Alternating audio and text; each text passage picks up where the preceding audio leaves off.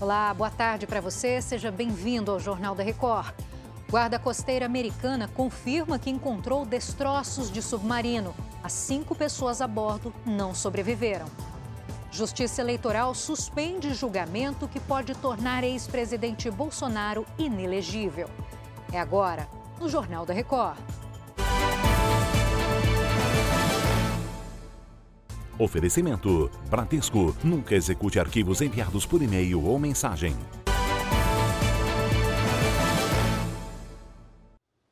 A Guarda Costeira Americana acabou de confirmar que foram encontrados os destroços do submarino desaparecidos. Juliana Rios acompanha o assunto. Quais as informações sobre as pessoas que estavam a bordo, Juliana? Boa tarde, Giovana. Aconteceu agora há pouco a coletiva de imprensa aqui na Guarda Costeira de Boston e foi confirmada a morte dos cinco ocupantes. Em comunicado, a empresa responsável lamentou as mortes. A embarcação que fazia um passeio perto dos destroços do Titanic desapareceu no domingo.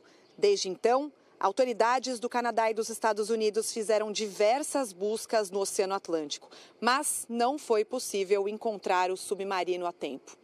Giovana. Obrigada, Juliana, pelas informações ao vivo. O presidente Lula participa agora de um jantar oferecido pelo presidente da França, Emmanuel Macron. Logo depois de deixar a Itália, Lula chegou hoje de manhã a Paris e participou de uma cúpula econômica com foco em questões ambientais. O evento debateu um novo sistema financeiro para reduzir desigualdades sociais e a crise climática.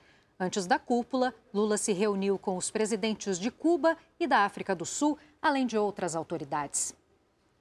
O Tribunal Superior Eleitoral suspendeu o julgamento da ação que pode deixar o ex-presidente Jair Bolsonaro impedido de disputar eleições por oito anos. Narla Guiar, boa tarde para você. Quando esse julgamento deve continuar?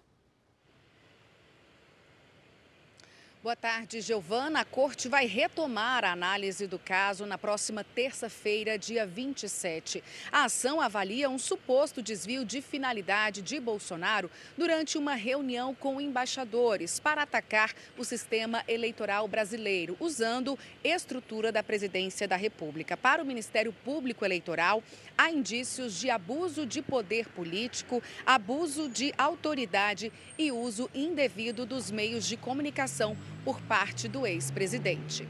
Giovana. Narla, obrigado pelos detalhes.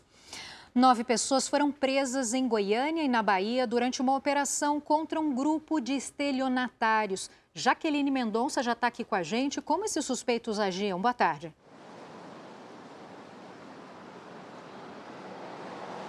Boa tarde, Giovana. Eles iludiam as vítimas com promessas de facilidades na compra de imóveis e de terrenos em áreas de zonas rurais.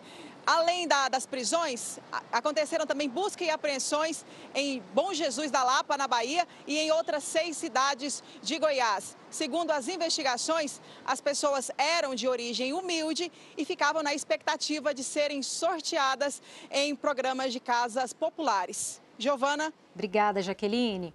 Eu volto daqui a pouco com mais notícias. Até já.